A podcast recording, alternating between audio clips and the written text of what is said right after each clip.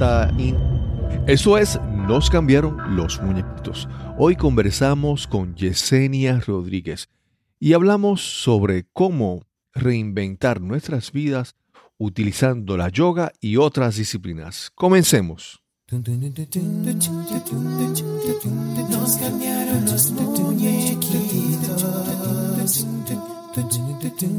Mi nombre es Cristóbal Colón.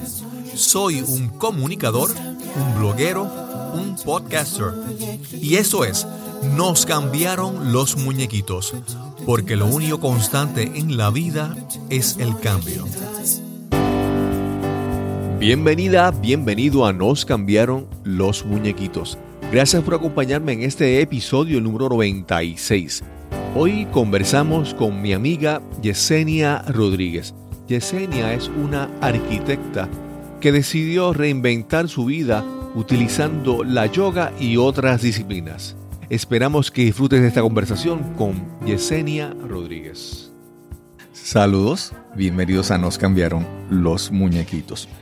Hoy estamos en un sitio diferente, estamos fuera de la oficina del estudio, estamos grabando aquí en, con un café cerquita, pasándola muy bien. Y hoy tengo la oportunidad de conversar con mi amiga, mi amiga del alma, Yesenia Rodríguez. ¿Cómo estás, Yesenia? Hola, Cristóbal, muy bien. Y yo tengo la oportunidad de conversar con mi mentor, Cristóbal Colón. No sé, muchas, muchas personas se ponen como que nerviosas cuando hablamos en el podcast y yo siempre les digo que esto es una conversación bien relax y bien chévere. Aparte de que la palabra relax es una que está muy presente en la vida de Yesenia. A Yesenia la conocí hace un tiempo Yesenia, de las cosas más recientes que hace, ella es instructora de yoga. Correcto. Pero tú no comenzaste como instructora de yoga. No, para nada. Háblanos un poquito de tu principio, de tu origen, dónde naciste, háblanos un poco sobre eso.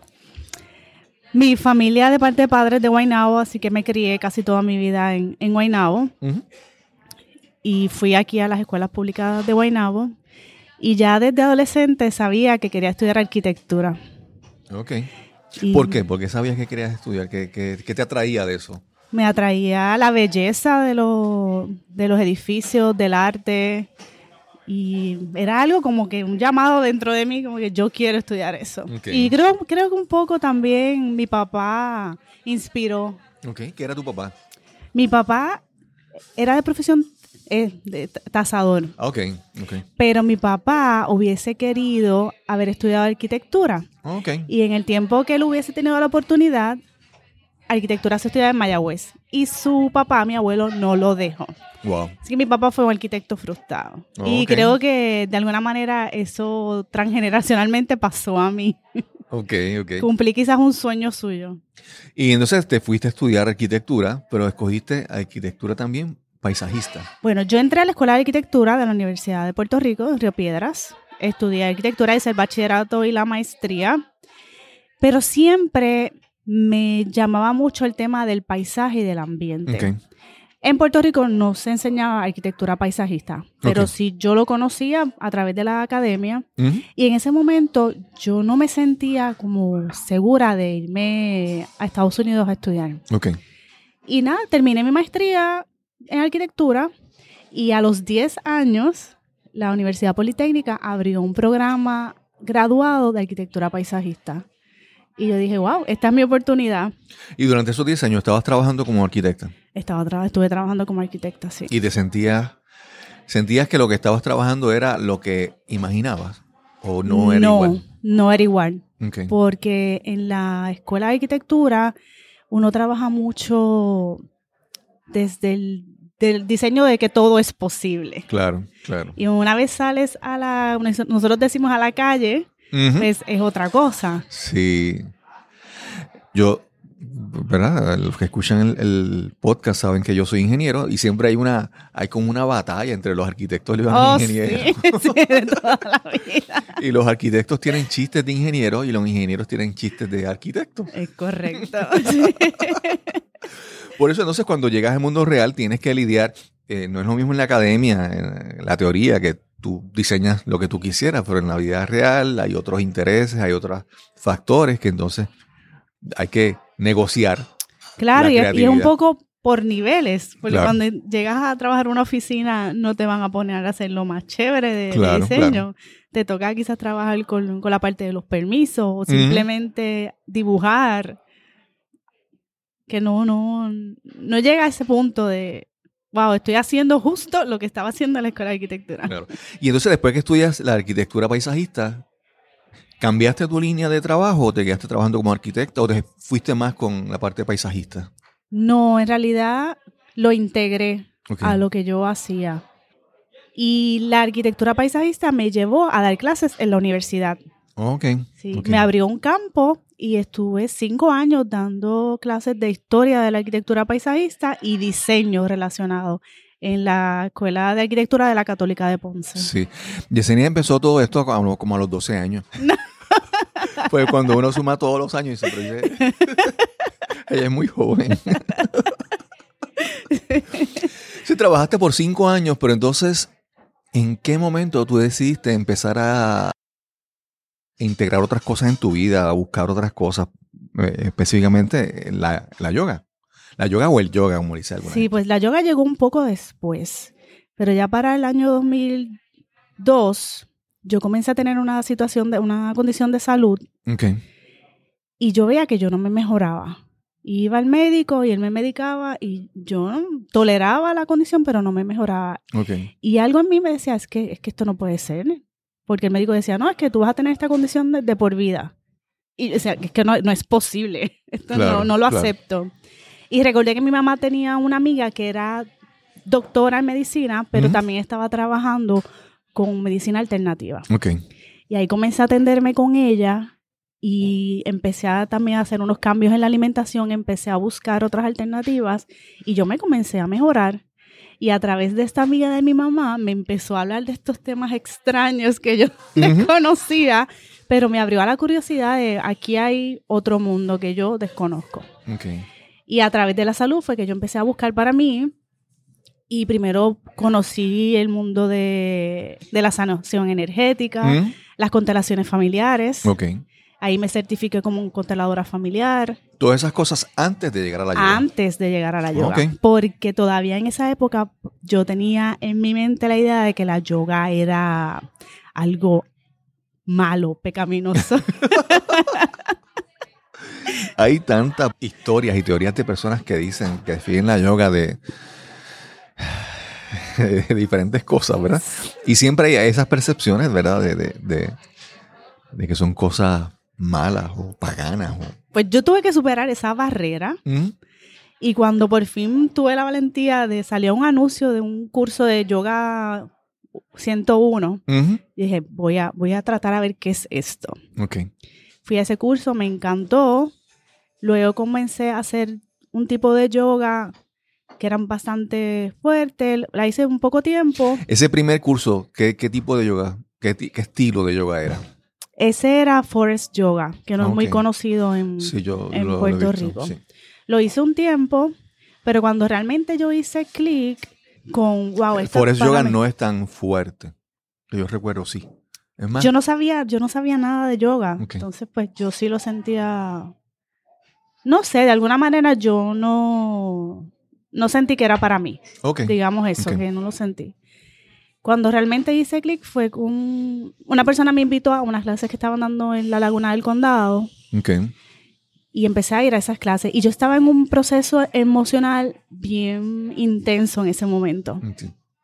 Y el llegar allí a la laguna del condado, estar al aire libre y la maestra genial, se llama Wilmary, Ok. pues yo quedé enamorada con, con la yoga y como ella enseñaba. Claro. Y sentía cómo me estaba ayudando tanto a manejar mi proceso emocional. Y de ahí un día ella envió, creo que fue que pu- puso un post en Facebook de la certificación que iba a comenzar en la escuela donde ella se había certificado. Ok. Y yo digo que mi corazón saltó. Yo estaba acostada y cuando yo leí el post y mi corazón saltó de la cama. Ok. Yo dije, yo quiero hacer esto. Y realmente lo quería hacer para profundizar en el conocimiento y en la práctica de yoga. Yo en ningún Claro, momento pensé claro. que era para enseñar. Sí, sí. Eso, eso a mí me ha pasado en mi vida en varias ocasiones. que en la manera en que uno va profundizando en algo, termina tomando certificaciones y clases y siendo capacitándose como instructor, pero no es porque originalmente uno quería enseñar. Uno termina, uno termina, o sea, ese deseo, ese compromiso con uno mismo de uno seguir aprendiendo, te lleva a ese nivel. Sí. Y obviamente lo que, lo que resta llega a un punto es tomar esas certificaciones para tú aprender un poco más. Eso, eso, es, eso es frecuente. Es interesante porque en el proceso me di cuenta que sí quería enseñarlo. Sobre todo porque la, maestra, la instructora de, de, la certificación, en algún momento que hicimos un ejercicio que estábamos facilitando al resto de los estudiantes, ella mencionó la manera en que yo estaba facilitando y cómo yo estaba utilizando mi voz. Y ella dijo, ella es una maestra, ustedes ven. Y yo me sorprendí, yo, wow, si ella está reconociendo esto en mí, claro. pues es porque yo puedo hacerlo también. Claro, claro.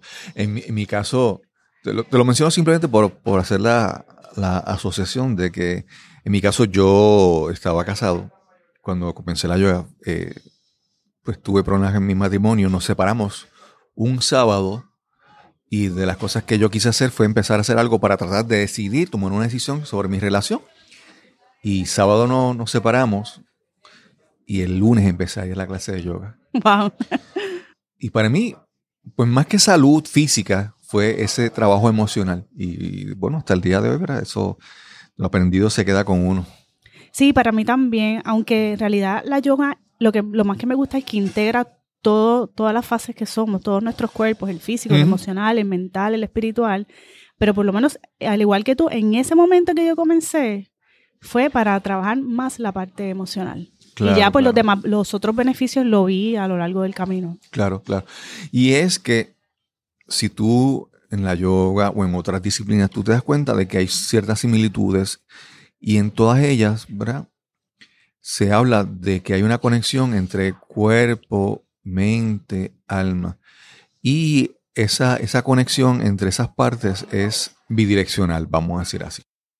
Tú te sientes mal, tú te sientes nerviosa y sientes en tu estómago, se te descompone, se te afecta, o te sientes triste y los hombros se te bajan.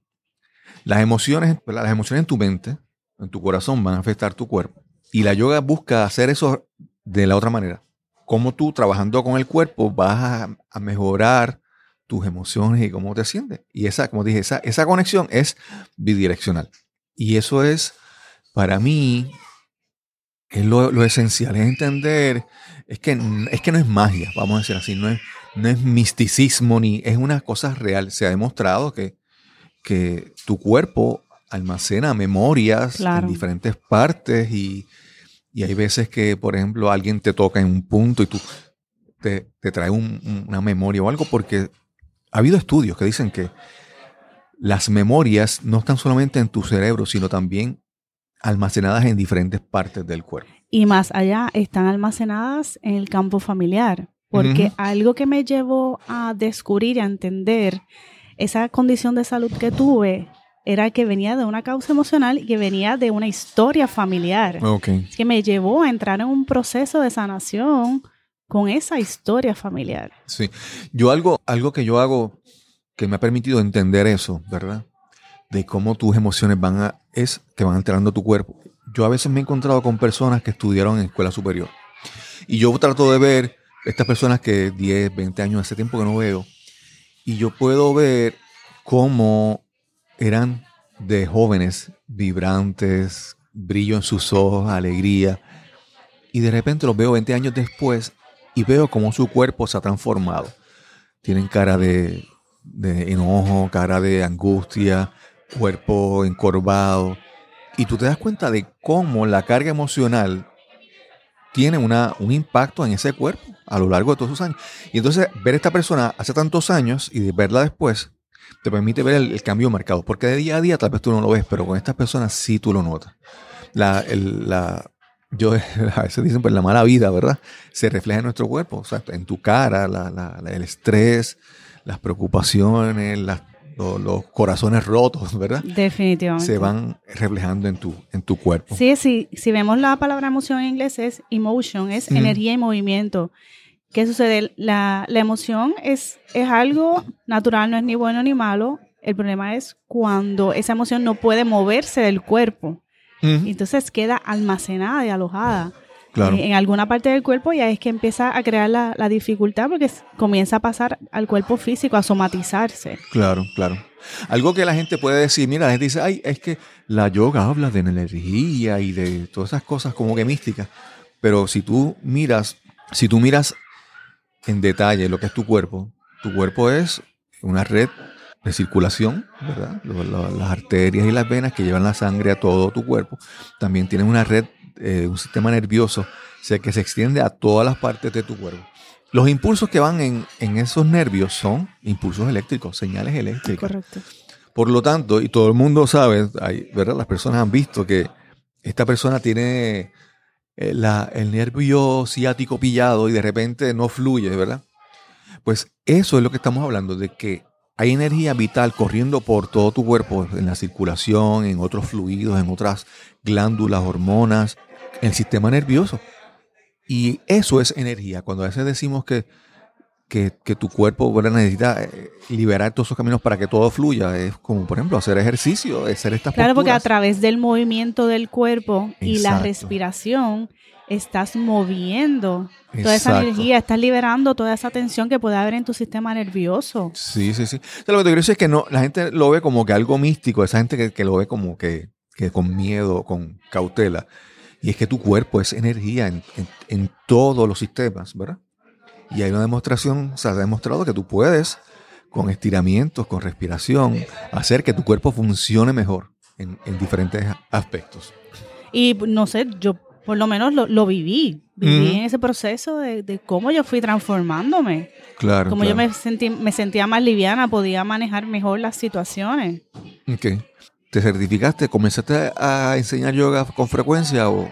Sí, comencé casi inmediatamente a enseñar y creo que fue primero como en, en grupos pequeños, gente que me pedía. Sí, lo, lo hice, lo hice hasta, yo creo que hasta justo antes del huracán, estuve enseñando, ahí tuve una pausa porque entonces comencé a, a trabajar atendiendo la emergencia del, del huracán.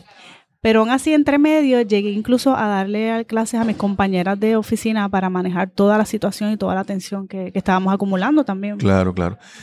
Algo bueno que tú, que yo he visto en ti es que tú no has descartado. O sea, tú sigues, tú has integrado estas destrezas, por decirlo de alguna manera, este conocimiento, esta nueva herramienta en tu vida, y tú la incorporas a quien ya tú eres. A que tú eres una arquitecta, arquitecta paisajista. Eh, contrario a algunas personas que piensan que dicen, no, yo voy a empezar esto y yo voy a, a soltar todo eh, y dedicarme solamente a eso. Tú no, tú has integrado todo esto en, en lo quien, en quien tú eres, ¿verdad? En tu vida profesional, tu vida personal y todo eso. Háblanos un poco más sobre, sobre eso. Porque es parte de mi formación y es parte de cómo yo veo el mundo. Claro. Y es algo que añade y aporta y trae valor a todo lo demás que yo hago. Porque veo las cosas desde, desde, desde otro lugar. Claro. Y, y da da fortaleza a, a mi trabajo. Algo, algo importante es que la gente a veces como que crea diferentes áreas en su vida y las mantiene separadas, compartimientos.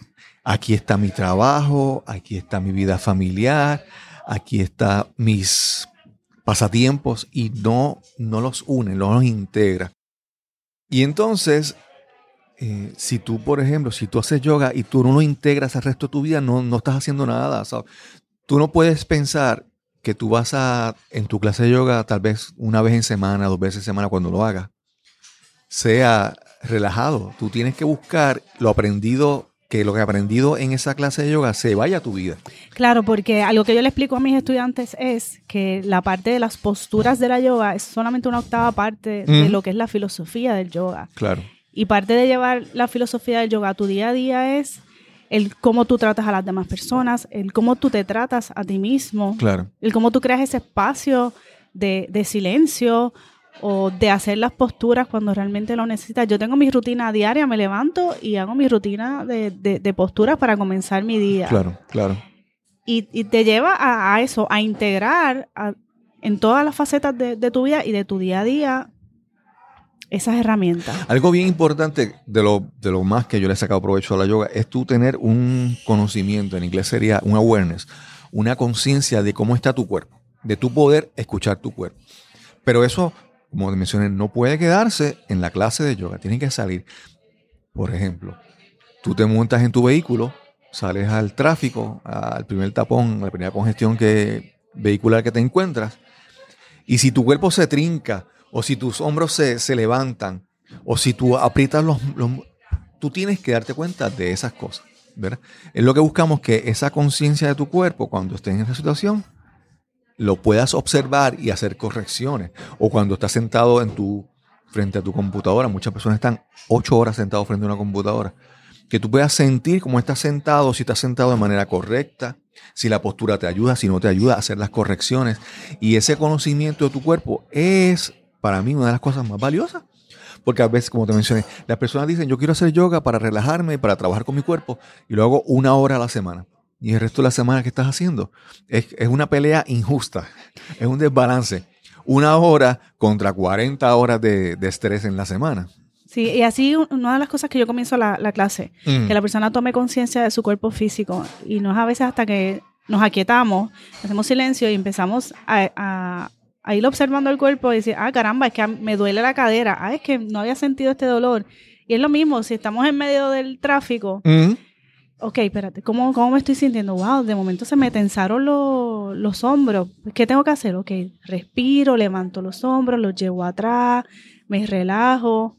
No tengo que esperar a llegar a la, a la clase. Sí, yo, yo a veces veo personas como guían el vehículo entonces van con, la mano sobre la palanca de cambio, están recostados así, la mano en la ventana. Entonces tú, miras la postura que tienen y dices, si esa persona está guiando así una hora, va a terminar con, con...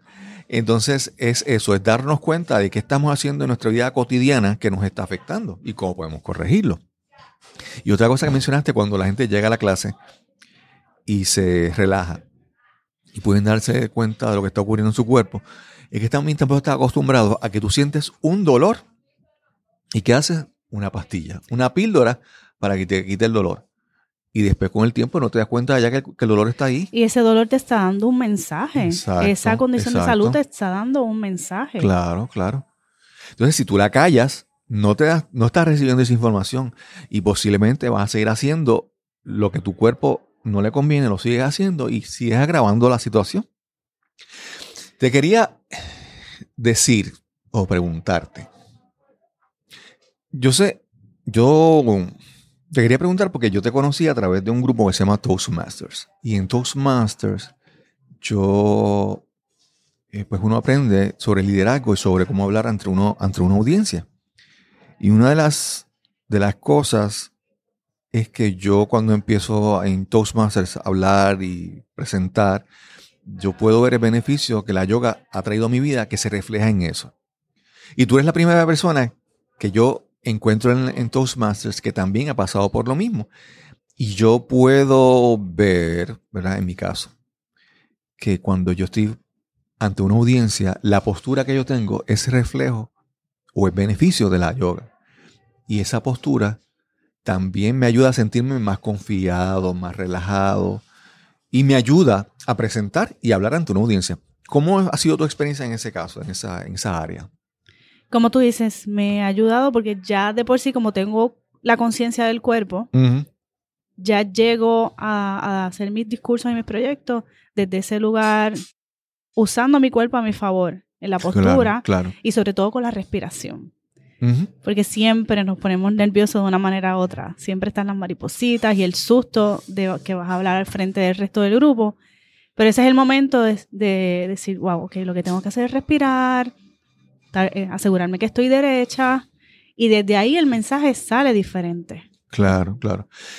Porque eh, el lenguaje corporal, tú puedes decir algo con tu boca, con tus palabras, pero si tu lenguaje corporal no, está, no, es, no es coherente ni coincide con lo que tus palabras están diciendo, la persona que te a decir, mm", le suena como una alarmita, tin, tin, tin, algo está pasando. No hay coherencia, no hay, no hay consistencia en lo que está diciendo y entonces tú empiezas a dudar de lo que esa persona dice. Cuando una persona te está hablando de que por ejemplo, te relajes y entiendas, escuches estas palabras, pero te lo está diciendo con puño cerrado, cuando moviéndolo. Yo no, pero ¿cómo me voy a relajar si, si, tu, si tu gesto es un puño cerrado, verdad? O, o si tú estás hablando de sentirse seguro, pero tú estás con todo encorvado y todo eso. Ese lenguaje corporal, que hay una inconsistencia, una incoherencia, se refleja mm, cuando, es, cuando, pues, cuando hay una diferencia marcada. Entonces las personas pueden, ¿verdad? Eh, eh, cuando lo que decimos con las palabras y lo decimos con el cuerpo es el mismo, pues a veces ni lo observamos, pero cuando es diferente, es, es notable. Sí, porque es más lo que vamos a captar de ese lenguaje corporal, incluso de, de, la vibración de la voz, que de lo que se está diciendo como tal. Sí, sí. Hay, hay un libro bien famoso que lo escribió el doctor Albert Merabian. No recuerdo ahora el nombre del libro. Pero él hizo unos estudios a principios de los años 70 y, este, y él hizo, en esos estudios sacó una cifra, una, unas proporciones de cuánto aporta la voz, las palabras y el lenguaje corporal.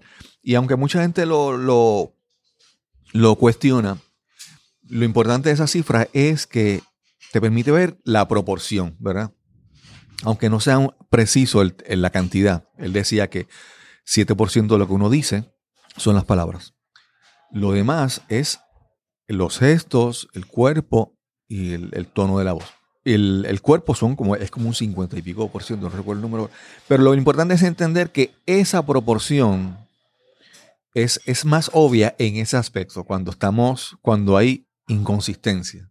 Cuando estamos, cuando estamos, por ejemplo, hablando y estamos estamos siendo coherentes, pues las palabras, tal vez la proporción sea mayor, ¿verdad? Pero cuando no somos, no estamos hablando claro, se nota, notamos esa, esa diferencia. Mi mayor reto en Toastmasters fue curiosamente con el tema de la voz. Y de hecho, tú fuiste una de las personas que, me hizo tomar conciencia de eso. Y es que realmente la voz es como una huella digital. Y aunque ya yo tenía la conciencia de, mi cuerpo y de mi expresión y de mi respiración, todavía había como un miedo en, expresarme y sobre todo expresar lo que yo tenía que decir. Ha sido un proceso de descubrimiento, de apoderarme de, ese poder que hay en mi voz y he visto la, la transformación. Claro. Esa transformación ha ocurrido cuando tú te has dado cuenta de que puedes creer más en ti cuando puedes sentirte más segura de lo que tú tienes que decir. Es correcto. Y entender que lo que tú dices aporta a alguien y te ayuda a la misma vez a ti. Algo que se habla en la yoga y en otras muchos, muchas áreas es la parte de los chakras, ¿verdad? Y hay diferentes chakras que están asociados a diferentes cosas, emociones, a acciones del cuerpo. Y está el, chakra de la, de la comunicación, ¿verdad? Y yo siempre, sin tratar de explicarlo desde el punto de vista de los chakras, ¿verdad? Yo he visto personas que en su voz reflejan parte de su personalidad. Hay personas que hablan y están como que bien. Y entonces tú, tú ves que en, esa, en su voz está reflejando que hay inseguridad, que hay cierta timidez. O, por ejemplo, hay personas que, que por ejemplo, son, también llamándolo a otra área, es la parte, hay personas que, que no pueden bailar porque son tan trincos y no, y no, no se mueven y sus caderas casi no las mueven porque no tienen soltura en esa parte de su cuerpo. Y eso refleja también algo de su personalidad. De su personalidad e incluso de, temas sin trabajar. Exacto. Hay una información de, alguna emoción que está ahí que no, que no ha sido procesada, que no ha sido reconocida, de algún trauma que esa persona ha vivido y es a través del cuerpo que se refleja. Y lo que quiero decir es que estas cosas no es que son permanentes, tú puedes trabajarlas. En el caso de, tu, de tuyo, cuando mencionaste tu voz, tú has ido trabajando con tu confianza y ver que, tus, que tu mensaje eh, fue interesante y a la gente le encantó y hubo interés y la gente aprendió con algo que tú lo dijiste. Yo recuerdo en una presentación que hiciste que era arbo... arborecer. Arborecer. Y ese tema a mucha gente lo capturó. Y entonces yo creo que ahí tú te das cuenta de decir, mira, algo que yo tengo que decir es de utilidad para algunas personas. Y entonces ahí tú vas levantando esa confianza, esa seguridad y se va a reflejar en tu voz. Y entonces cuando, cuando la gente piensa en la voz, no, es que hay que ser locutor o tener una voz así potente. No, es como tú, lo que tú tienes, como tú lo usas de manera efectiva. Porque si, por ejemplo, yo tengo una voz y yo puedo hablar bien duro, pero no estoy hablando cosas interesantes, la gente ni me va a escuchar. Pero si tú capturas a la audiencia, a la gente que te está escuchando, tú le hablas bajito, si ellos encuentran que estás hablando interesante, algo importante, ellos van a hacer el esfuerzo por escucharte. O sea que más que la voz que tenemos de manera natural, pues sí hay unas limitaciones en la voz, es cuando encontramos lo que tenemos que decir, empezamos a sentirnos seguros y empezamos a utilizar mejor, de manera más eficiente, lo que tenemos, nuestra voz. Y un poco también lo que tú hablabas ahorita de la coherencia. En la medida que también ese mensaje que tú te estás dando permiso a expresar, lo estás haciendo desde un lugar de confianza y está en coherencia con tu cuerpo y con lo que tú sientes. La claridad de ese mensaje y la recepción de ese mensaje es diferente. Pero me quedamos claro que esto yo, no lo sabía. Eh, yo, yo pensaba que habías comenzado con la yoga antes. mencionaste que tú tienes una serie de herramientas que es eh, sanación energética, asumo que es Reiki, constelaciones familiares y la yoga. Pero entonces, ¿cómo todas estas cosas tú las combinas? en tu, en tu trabajo, ¿verdad? En, como en tu labor. Porque en principio son todas herramientas que yo busqué para trabajarme yo, para trabajar mis temas. Y en la medida que las fui trabajando, me di, me di cuenta de lo poderosa que eran y lo efectivas. Y ahí fue, comencé con los procesos de certificación y facilitar eso a otras personas. Cuando mencionaste constelaciones familiares, explícanos eso, ¿qué es? Porque algunas personas puede ser que no conozcan ese concepto. En constelaciones buscamos mirar cuáles son las dinámicas ocultas que hay en un sistema familiar. Si miramos eh, la, familia como eso, como una constelación, como, como incluso como un árbol, a veces dificultades que tenemos en el presente son consecuencia de cosas que no han sido sanadas en otras generaciones. Y se están reflejando en, en nuestra vida como una manera de, de, tu árbol familiar pidiendo ayuda para que eso se sane. Ok, ok. Estás escuchando Nos cambiaron los muñequitos. Este es el episodio número 96 y conversamos con Yesenia Rodríguez. Y empiezas a trabajar eso, pero desde el punto de vista de tu relación tuya con tu ciclo, con tu grupo familiar. Con tu grupo familiar, que incluso puede ser tu grupo familiar o un sistema puede ser tu entorno de trabajo también ahí se considera un, sistema. Ok. Sí, porque somos, somos, o sea, una persona no puede sobrevivir sola, ¿verdad? Somos parte de una comunidad, somos parte de una familia, somos parte de una tribu, como le queramos decir. Y esas interacciones nos definen. Sí, entonces incluso a lo mejor una situación que tú tengas con tu papá, pero a lo mejor tu papá ya no, no está vivo o no, no tienes relación con él, pero esa misma situación igual se te va a reflejar quizás con un jefe claro. que está reflejando esa energía de. Sí, que la, interacción es como, como paternal también. Sí, y simplemente es un mensaje de que aquí hay un tema que no está resuelto. ¿Y cómo integras todo eso en tus clases, por ejemplo? Vamos a decir, porque también yo sé que tú también trabajas con aromaterapia y todas esas cosas. ¿Cómo tú, una clase normal, pueden incorporar alguna de esas cosas? Pues en la clase de yoga yo la incorporo con los aceites esenciales. Porque me ayudan a llevar a mis estudiantes a otro nivel.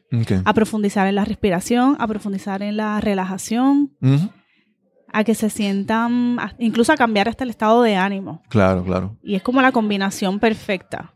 Sí, y es que nuevamente la aromaterapia no es que sea como esto, esta cosa mágica, es que se ha demostrado que, por ejemplo, eh, el eucalipto, la menta, se utiliza en, medicamentos, ¿verdad? En, remedios para trabajar el sistema respiratorio y eso porque te ayudan a respirar mejor. Y lo que sucede eh, con la parte emocional es que lo que el olfato está directamente conectado a la parte límbica del cerebro, que es donde están almacenadas las emociones. Y es una manera bien rápida y bien efectiva de trabajar la emoción a través del olfato. Sí, sí.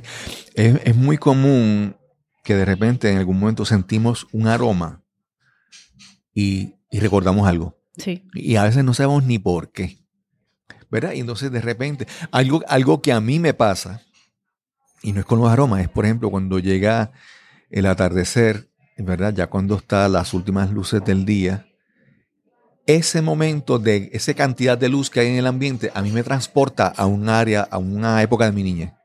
Y es como que las, los sentidos, los estímulos que tú recibes, te van a hacer acceder nuevamente a esos recuerdos que tienes ahí en algún momento. ¿Y qué hay en común entre esos recuerdos y esto? Pues las emociones que sentiste en ese momento. Sí, sí. Entonces, usas aromaterapia y ¿qué más utilizas durante tus clases? Bien importante el lenguaje que se utiliza y integrar, no, no que yo lo hable en la clase, pero lo integro de, alguna manera en cómo facilito la, clase. Okay. Otra cosa es que yo pienso que, que el hecho de que tú sepas por ejemplo, lo que mencionaste de constelaciones familiares, esas cosas te permiten tal vez no dar la clase, pero interpretar lo que está pasando en la clase. Sí, por ejemplo, otra de los, de los trabajos que hago es bioneuroemoción de la escuela de Henry Corbera. Y ahí trabajamos mucho también con la lectura del cuerpo. Okay. Y yo puedo ver a, mis estudiantes cuando van haciendo las posturas o cuando yo doy una instrucción y cómo el cuerpo hace lo contrario puedo ir leyendo lo, dónde está eh, cada cual y quizás ayudarlo un, poco más a que, llegue a ese estado óptimo. Sí, eso, eso pasa mucho en la yoga, que, en la yoga obviamente tú le puedes decir a la persona lo que va a hacer, le escribes la postura, pero también tienes que mostrársela. Y ahí y pasa con personas que tú le, le explicas una postura y tú ves que lo que están haciendo es otra cosa, no es ni parecido. Y ahí tú te das cuenta de que esa persona no hay algo, hay algo que no está conectado, que no, se, no puede ni siquiera seguir un movimiento. Y ahí tú te das cuenta de, esas, esos defectos o esos problemas que hay ahí acumulados. Le dice una persona, pues mira, agarra tu mano izquierda, entonces ni siquiera pueden agarrar su mano izquierda. Eh, refleja que hay algo más ahí. Y cuando mencionaba lo de las constelaciones familiares, es que, por ejemplo, a mí me ha pasado y yo he visto muchas veces en, personas que durante clases de yoga traen a su mente recuerdos o reviven experiencias por alguna postura que hicieron o por algún ejercicio que hicieron. Y yo lo que te quiero decir es que ese conocimiento que tú tienes te permite entender mejor eso que está pasando con esa persona. Yo recuerdo en una ocasión una, una clase de yoga que, una, una joven estaba estábamos haciendo ejercicios con, para abrir lo que llaman hip openers, para abrir las caderas, y yo, yo me sentía bien molesto. Yo estaba como que enojado. Y yo no, o sea, no había ni me, ni me había dado cuenta. Cuando de repente la muchacha que está a mi lado empieza a llorar, pero a llorar a lágrima tendida. Cuando ella llora, ahí es que yo puedo observar y darme cuenta, pero si yo estoy enojado, ¿qué está pasando aquí? Y ella después compartió que ella estaba hablando sobre, ella en ese momento empezó a recordar a su papá y recordó cosas que estaban inconclusas y empezó a llorar. Y yo creo que en ese momento también para mí hubo algo, algo que, se, que recordé que me trajo, que me trajo enojo. Y entonces cuando tú entiendes que esos procesos ocurren en la persona, tú puedes entonces ayudarle ¿verdad? a procesar mejor todas esas cosas. Yo lo viví en la certificación. Estábamos haciendo la respiración en tres partes. Y la maestra al final del ejercicio pregunta, ¿quiénes pudieron llevar la respiración a la parte alta del, pecho, a la parte alta de los pulmones, que es la parte más pequeña? Y dije, ah, caramba, yo como que la respiración no me llegó ahí. Y otra de las chicas levantó la mano y ella se dirige a ella y le pregunta, ¿tú has vivido alguna traición en los últimos meses? Y mientras ella le está diciendo eso a la chica, yo comienzo a llorar. Y yo no entiendo. Claro. Mi cuerpo estaba reaccionando como una información que estaba inconsciente.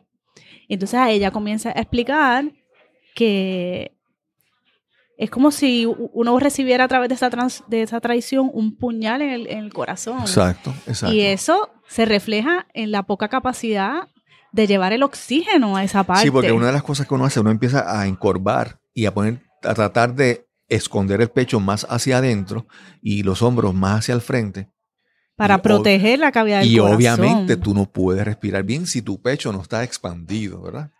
Y entonces eso me llevó a decir, wow, sí, claro, recordé cuál era, cuál era el evento que, que había vivido, que era muy reciente.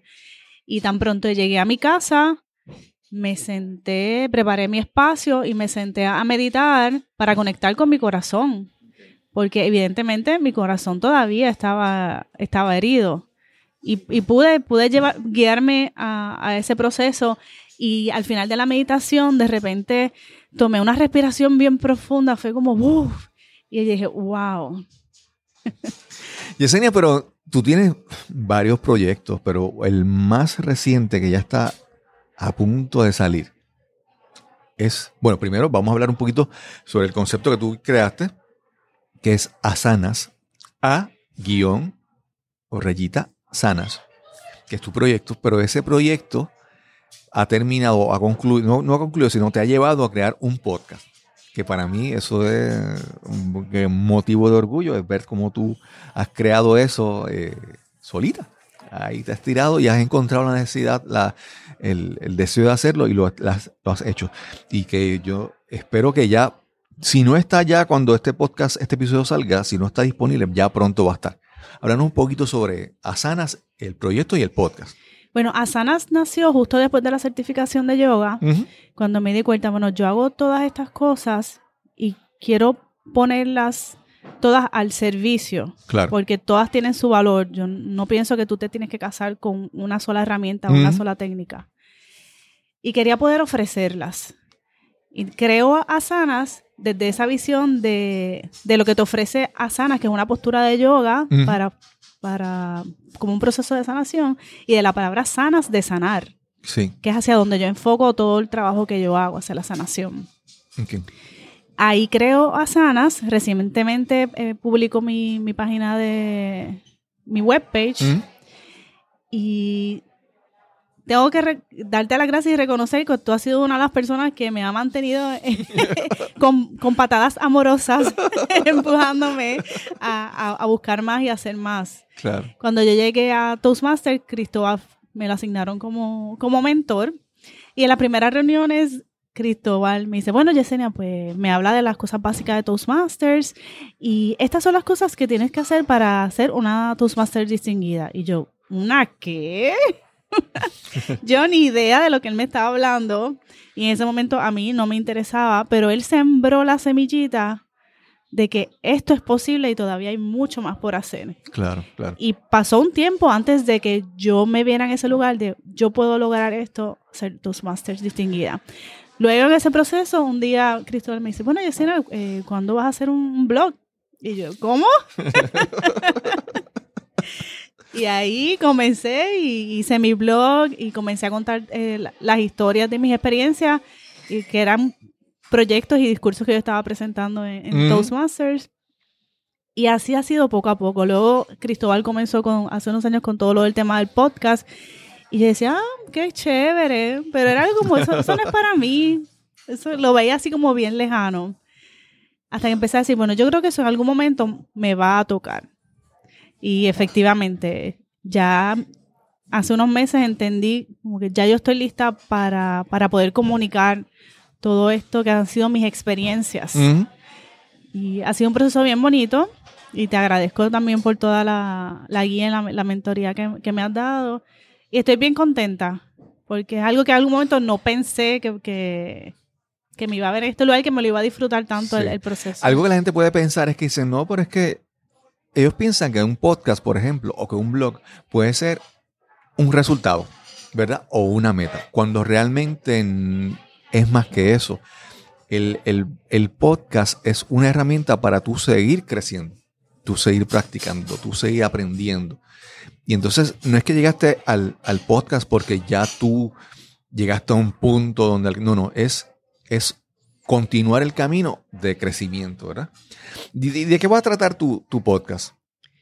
Yo a través de mi podcast quiero hablar de, todo lo que son las, herramientas de sanación que están disponibles.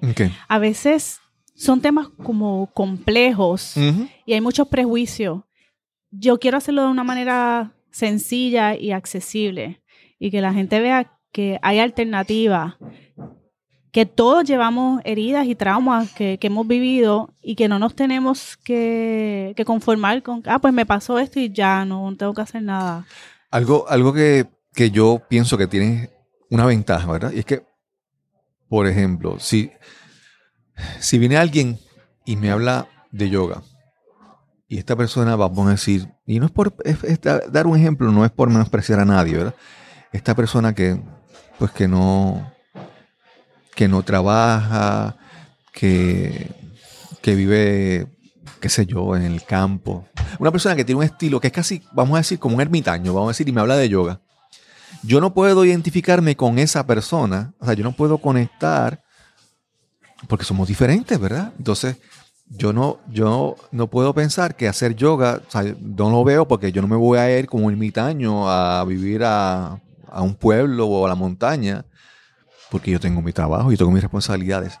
Y, pero cuando ven tú, quién tú eres, ¿verdad? Tú eres una arquitecta, una persona que ha estudiado un montón de cosas, tienes un enfoque diferente a como tú ves la yoga y todas las disciplinas que practicas, pero que están incorporadas en tu vida. Y entonces muchas personas pueden conectar contigo. Es como que, ah, ok, yo puedo continuar con mi vida, yo puedo continuar buscar tener éxito en mi vida como, como se define el éxito que tú quieras definirlo.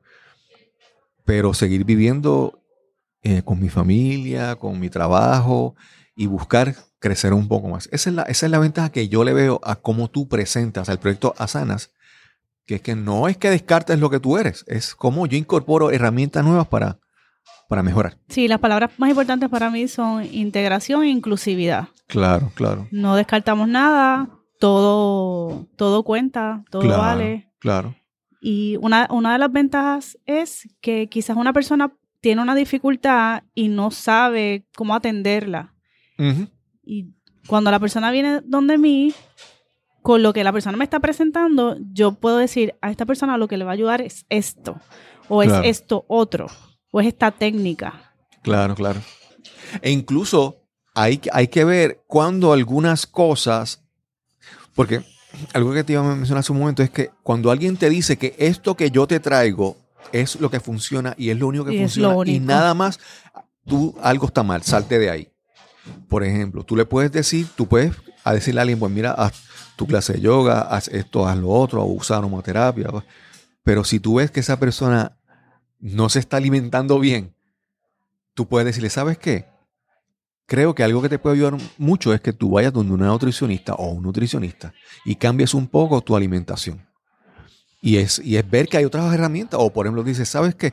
Yo te recomiendo que tú empieces a buscar hacer, a caminar al menos 30 minutos tres veces en semana. Entender que lo que, tú, lo que tú tienes en la mano, tu herramienta, no es la que hace todo hay otras cosas y hay que utilizarlas para, para beneficio de uno. Y que es desde un lugar de experiencia. Son cosas que, yo he vivido, que yo he trabajado conmigo, y ya cuando la persona viene y presenta su situación, yo puedo entenderlo desde ese lugar de, sí, yo, yo pasé por eso y, y esto yo sé que puede ser efectivo. Que puede ser efectivo para unas personas y para otras no. Claro, claro.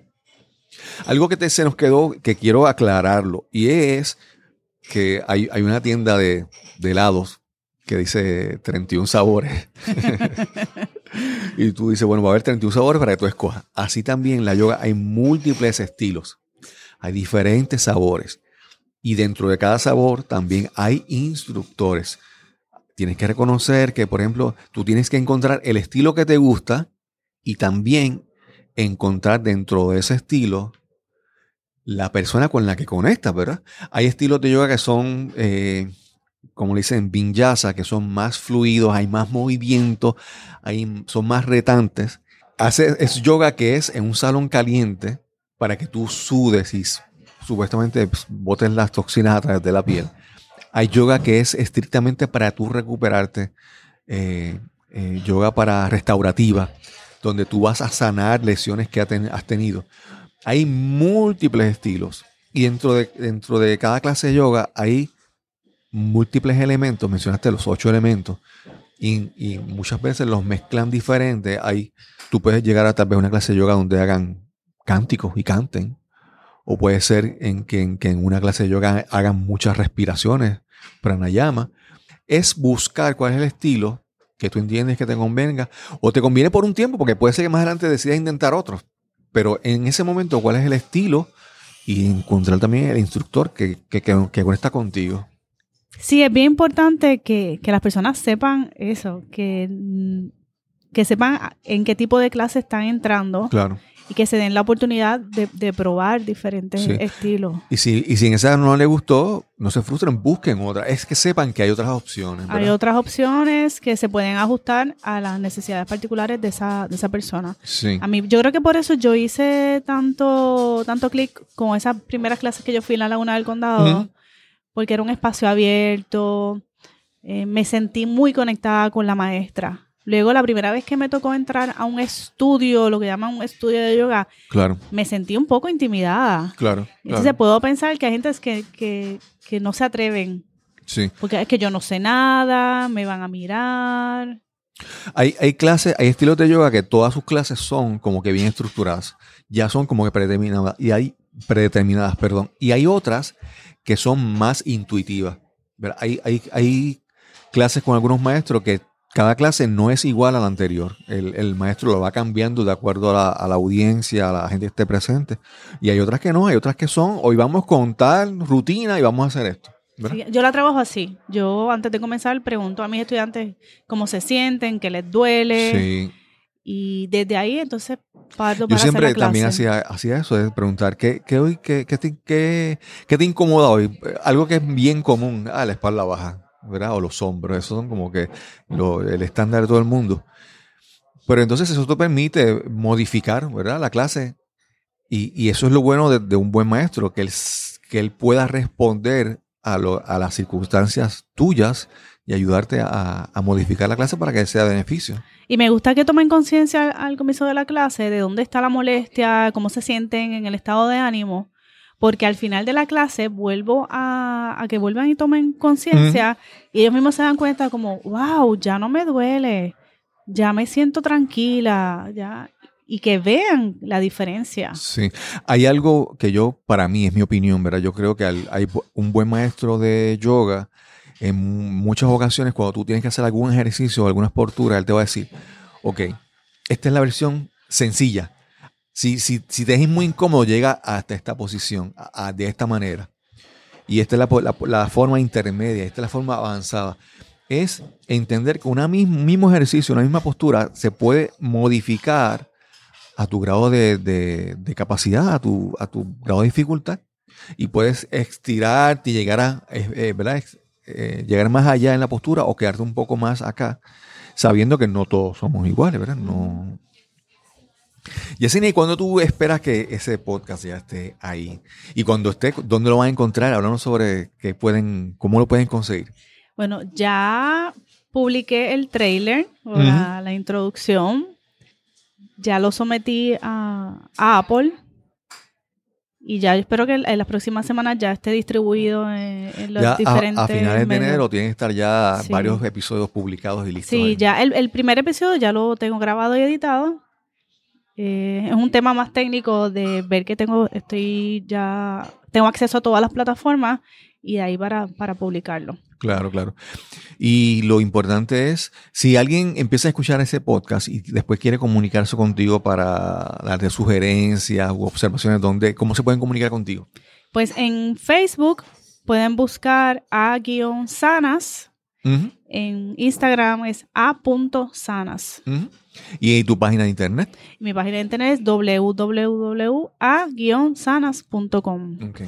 Y ahí cuando pueden escribirte, pueden dejarte comentarios sobre el, sobre el podcast y sugerencias y todo eso. Ya me pueden contactar este, para preguntas, algún servicio que, le- que les interese, algún taller que vean que les interese. Cuando decimos los servicios que tú tienes, haz un repaso de los servicios que puedes, que tienen disponibles para las personas que les puedan interesar. Pues trabajo lo que son las constelaciones familiares y sistémicas, Esos son sesiones uno a uno. uno a uno. Y en algunas ocasiones hacemos sesiones grupales. Ok. El trabajo de bioneuroemoción, que también es uno a uno. Puedo trabajar con yoga individual. Ahora mismo estoy haciendo la yoga grupal los lunes. Próximamente vamos a abrir también lo- los jueves. Hago talleres sobre aromaterapia, sobre el uso de los, de los aceites esenciales. Y también tengo un taller sobre los chakras. Ok, ok. Así que yo espero que haya sido de, de gran utilidad para ustedes, para, para ti que me escuchas y, si tienes alguna duda, algún comentario, comunícate con Yesenia. Yo sé que ya en, una ocasión nosotros dimos un, taller de yoga que creo que debemos, vamos a regresar en algún momento a tomarlo. Es sobre yoga y ejercicios para tu mejorar tu capacidad para hablar ante una audiencia. Es como la yoga te puede ayudar a comunicarte mejor. Esperamos que pronto eso se, dé. Yesenia, yo estoy súper orgulloso de ti, de todo lo que has alcanzado y que estés ya a punto de lanzar tu podcast. No, bueno, a punto de, de lanzarlo con todos tus episodios y me siento súper orgulloso. te deseo mucho éxito en, esta, este nuevo proyecto. Y yo te, agradezco por todas esas patadas amorosas de, vamos, Yesenia, tú puedes más. Lo, ¿Cuál es lo próximo? El reto, el reto, constante que me, que me encanta. Y este es mi nuevo reto. Sí. Y yo les exhorto a que busquen a, Yesenia, busquen sus su clases de yoga. Allá es maravillosa, mi buena maestra, y tiene una energía bien chévere. Ustedes la, la ven en persona y le cae muy bien. bueno, y sin más que añadir, nos encontraremos entonces en el próximo episodio de Nos cambiaron los muñequitos. Hasta la próxima.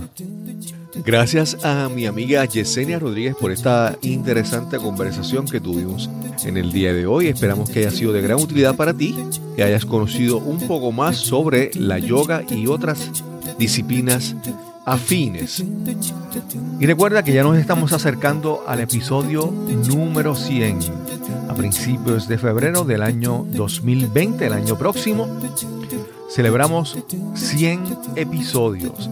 Y si quieres dejarnos algún mensaje de felicitación, algún comentario, alguna observación, ya puedes dejarnos tus mensajes de voz en la dirección speakpipe.com diagonal Cristóbal Colón. Speakpipe.com diagonal Cristóbal Colón. Recuerda también que puedes dejarnos tus comentarios, observaciones, sugerencias. Si quieres sugerir algún invitado para nuestro programa, puedes hacerlo escribiéndonos directamente al correo electrónico info arroba cristobalcolón.net. Info arroba cristobalcolón.net. Y sin más que añadir, nos encontraremos entonces en el próximo episodio de Nos cambiaron los muñequitos. Hasta la próxima.